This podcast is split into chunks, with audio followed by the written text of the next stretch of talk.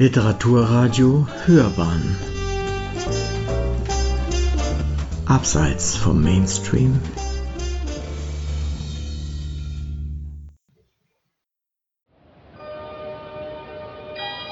Leon Obra. Gelesen von Erich Beck.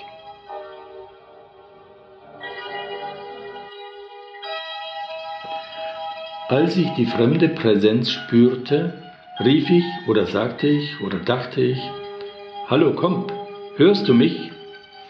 Ich höre dich. Was kann ich für dich tun? Bitte Temperatur in diesem Raum auf 25 Grad Celsius erhöhen. Danke. Ich überlegte. Ich hätte da eine Frage an dich. Aber gern. Ich freue mich, wenn ich dir helfen kann.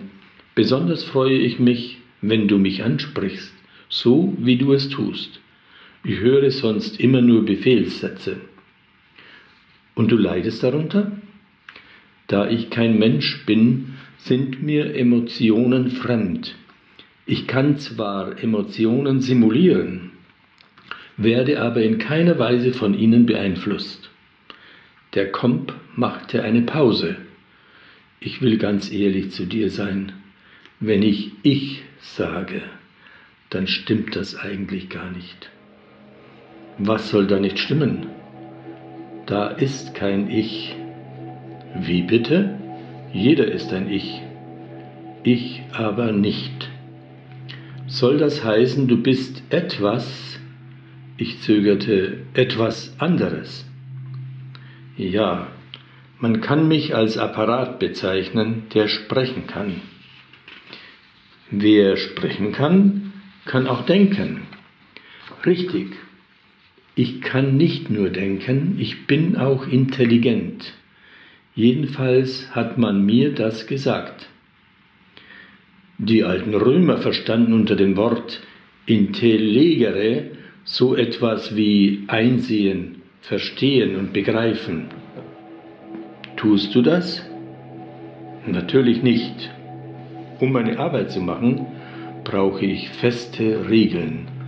Deshalb bin ich im Schach und beim Tic-Tac-Toe nicht zu schlagen. Ein Mensch mit natürlicher Intelligenz aber kann sich auch dann zurechtfinden, wenn es eben keine vorgegebenen Regeln oder überhaupt Grenzziehungen irgendwelcher Art gibt. Ich beneide euch. Weil wir Menschen sind? Nein, weil wir in der Lage sind zu lernen? Nein, das kann ich auch. Weshalb beneidest du uns denn?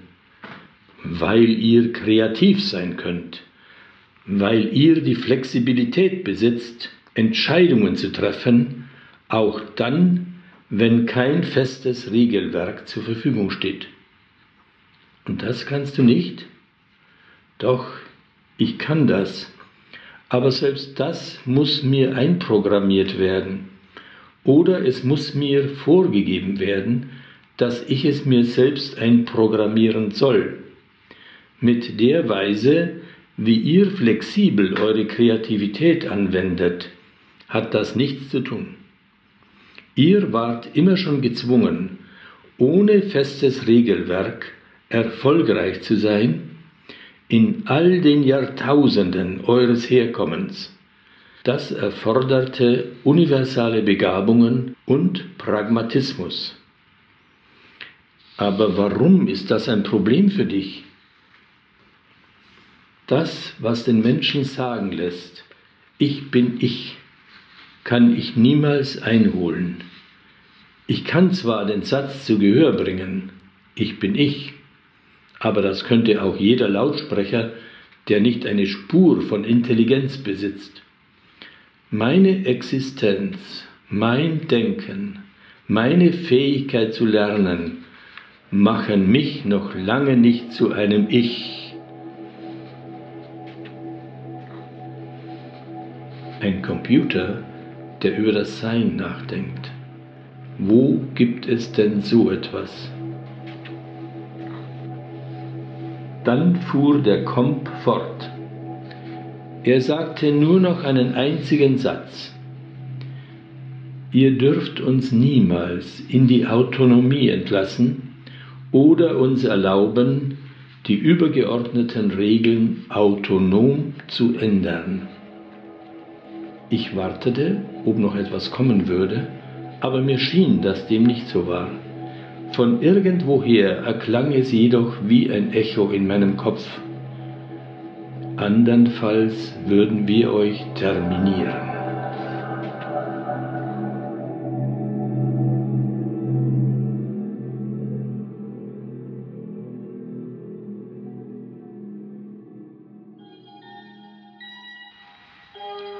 Papyrus, Pergament, Papier.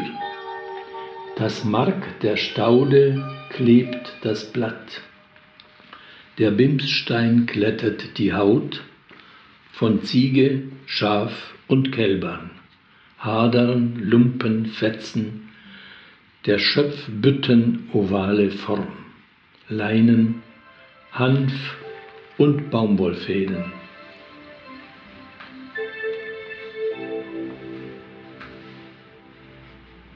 Seine Initiation bedeutete für Mark das letzte Mal, dass er sich im Glauben der Mohawk geborgen fühlte.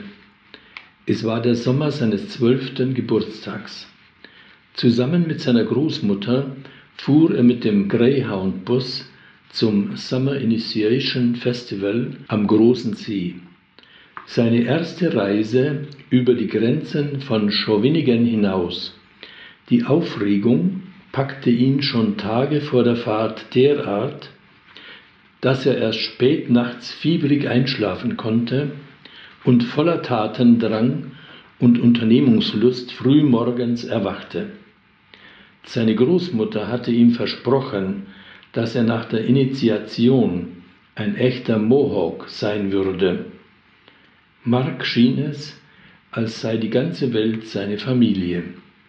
Nie wieder hatte er eine solche Geborgenheit verspürt. Sie reichte von der Fahrt mit dem Stamm im Greyhound-Bus über die Tage beim Festival bis zu seinem großen Augenblick, dem Calumet. Alle hatten sich bei Sonnenuntergang am Feuer versammelt. Der Calumet-Tanz begann mit einer Begrüßung Manitus. Dann wurde der Rauch der Friedenspfeife von den Ältesten in einer besonders festgelegten Weise ausgeblasen, während die Zwölfjährigen kostümiert in traditionellen Kleidern im Kreis standen und gespannt warteten. Dann tanzten die Pfeifenträger und sein Helfer rhythmisch am großen Holzfeuer. Ihr Körperschmuck wirbelte wie eine lebendige Aura um die Tänzer und verwandelte sie in farbige Erscheinungen aus einer anderen Zeit. Die großen Trommeln stimmten nach und nach in den Rhythmus ein, der Blasebalg brachte das Feuer zum Prasseln und auch Mark und die anderen Kinder wurden vom Schlagen der Trommeln in die feurige Kälte nächtliche Ekstase hineingenommen und mitgerissen. Der Pfeifenträger ging von einem zum anderen. Er hielt die Kinder mit seinen starken Armen an den Schultern fest und ließ sie einige Züge von der Kalumet-Pfeife tun. Mark sog daran, bis er die Sterne sah. Dann tanzten sie. Am Höhepunkt des rituellen Tanzes setzte Marks Wahrnehmung plötzlich aus. Ihm schien, als hätte er keine Macht mehr über seine Glieder, die sich von fremder Hand gezogen wie selbstständig bewegten.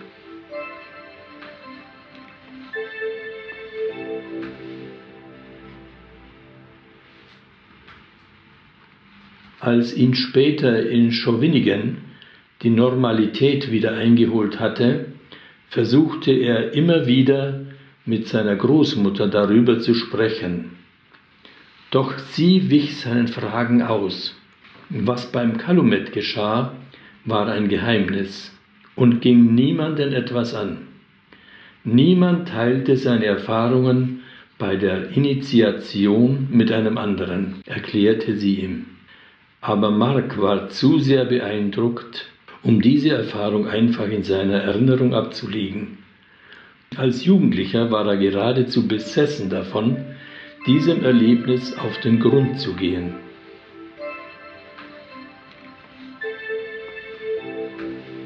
Hatte er beim Kalumet-Tanz den großen Geist gesehen, war er eins geworden mit der Welt, dem Universum, wie sonst hätte er die Sterne sehen können.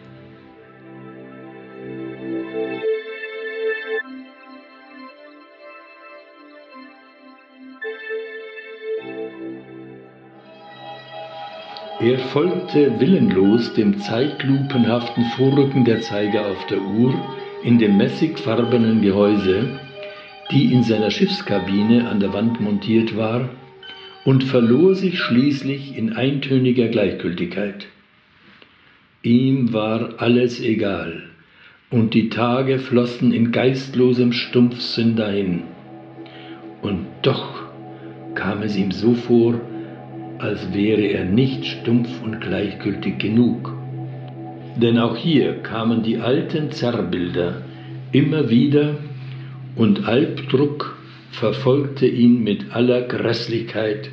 Ängste und wahnhafte Vorstellungen suchten ihn heim, überfallartig. Dort bei den heißen Quellen, wo das Salz in greller Wüstensonne gebrochen wird, wo Schwefel und Glut das Leben nehmen, dort verschwand dein Vater, holte ihn der Dämon. So sprach der Großvater, als Alan wieder und wieder gefragt hatte, was seinem Vater widerfahren war. Was für eine Vorstellung! Ein Dämon hatte seinen Vater in die Wüste geschleppt. Warum? Viel später, lange nach dem Tod des Großvaters, hatte Alan herausgefunden, dass sich sein Vater bei einem Stamm Indigener im Afar-Dreieck aufgehalten hatte, um dort in dieser Wiege der Menschheit in über zwei Millionen Jahren alten Sedimentschichten Grabungen vorzunehmen.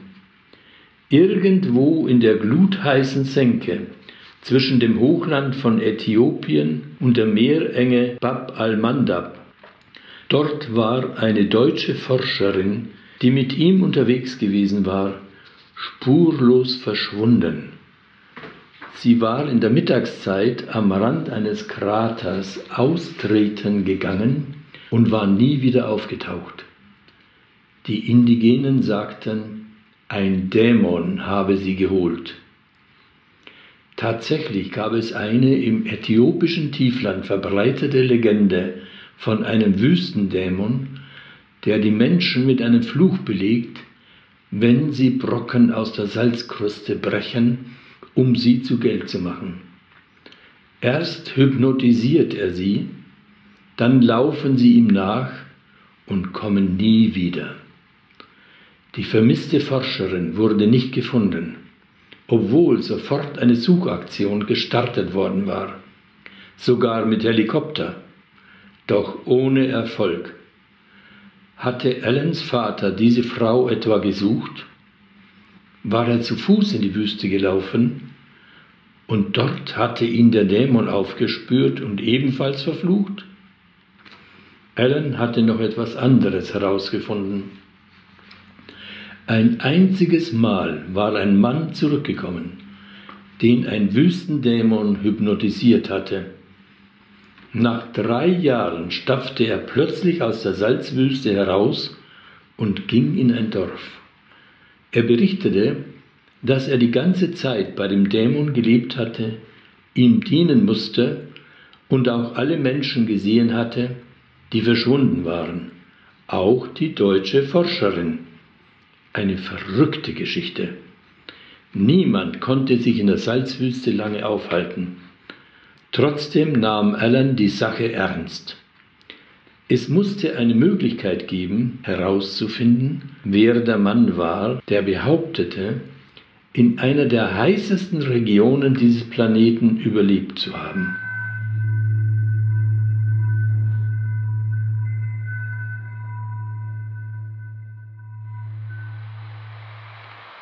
Sie standen vor dem Galeriegrab mit beachtlichen Ausmaßen. Was für Zoe auf den ersten Blick so ausgesehen hatte wie ein Dolmen, erwies sich, wenn man von der Seite darauf schaute, als ein gigantisches Megalithbauwerk, das sich nach hinten auf gut sieben Meter verlängerte. Von allen Zeugnissen der Großsteinleute in Saint-Just, die sie besucht hatten, war dieses Monument das mit Abstand beeindruckendste. Gewaltige Schieferblöcke starkten aus der Erde, ausgerichtet in zwei Reihen, streng parallel zueinander.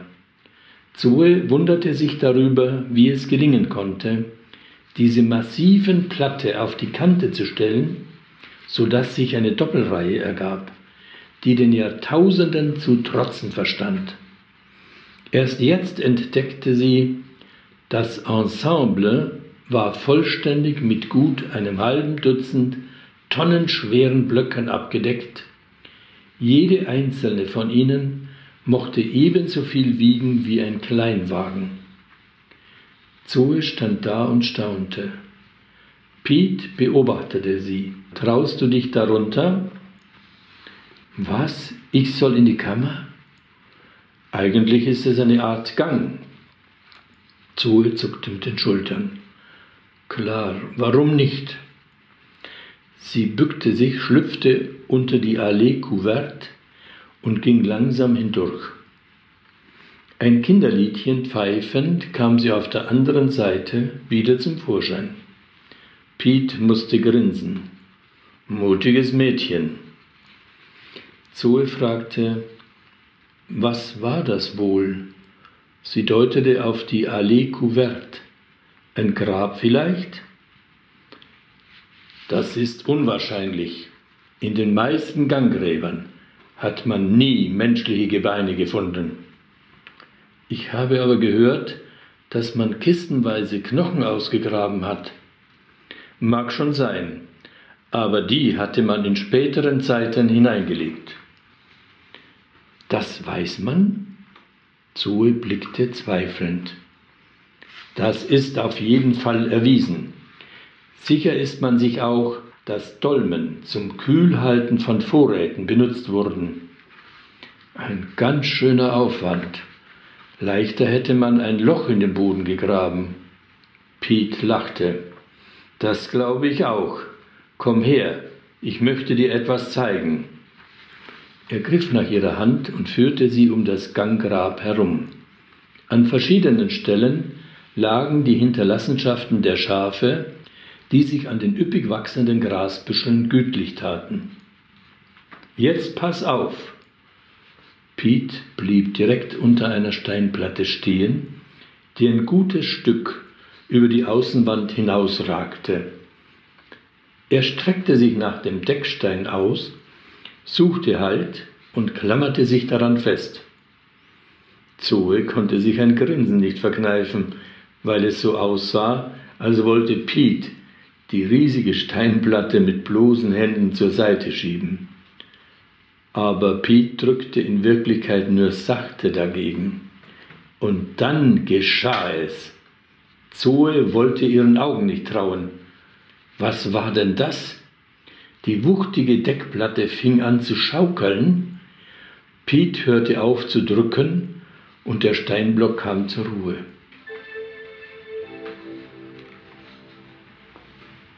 Piet wandte sich mit ernstem Gesicht zu ihr um. Zoe schluckte. Wie ist das möglich? Das ist nichts Besonderes. Nichts Besonderes? Piet schüttelte den Kopf. Absolut nicht. Viele Dolmen haben Deckplatten, die man in eine Schaukelbewegung versetzen kann. Das gibt es doch nicht. Aber sicher gibt es das. Du hast es eben gesehen, möglicherweise waren alle Decksteine einmal beweglich, aber die Verwitterung hat im Laufe der Zeit das Gleichgewicht gestört. Zeig es mir noch einmal, bitte. Aber gern. Pete brachte die Deckplatte erneut zum Wackeln. Diesmal wusste er, wie er zugreifen musste. So genügten seine beiden Daumen um den riesigen Stein unter leichtem Knirschen zu bewegen. An der Nordküste gibt es Exemplare, die werden tanzende Felsen genannt. Die Decksteine dieser Dolmen sind derart fein ausbalanciert, dass der Atlantikwind genügt, um sie in Schwingungen zu versetzen. Jetzt hast du mich verblüfft. Wir sprechen hier nicht über eine bretonische Eigenart oder die schrullige Verspieltheit von irgendwelchen Stiergläubigen der Steinzeit. Wir sprechen von einer weltumspannenden Bewegung, genauso global wie das Christentum.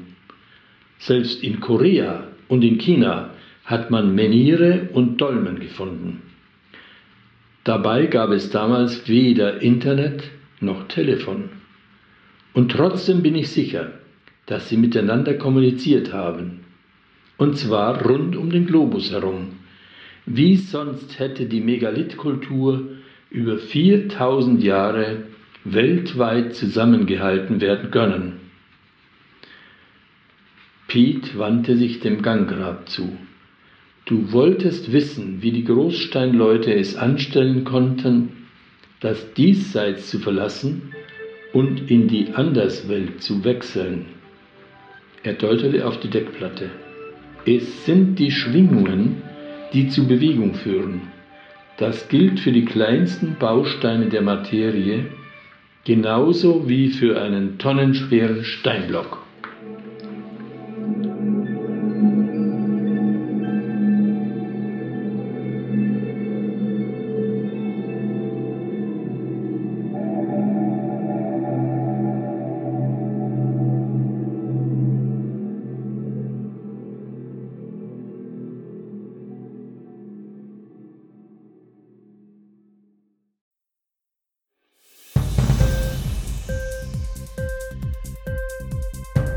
Hat dir die Sendung gefallen?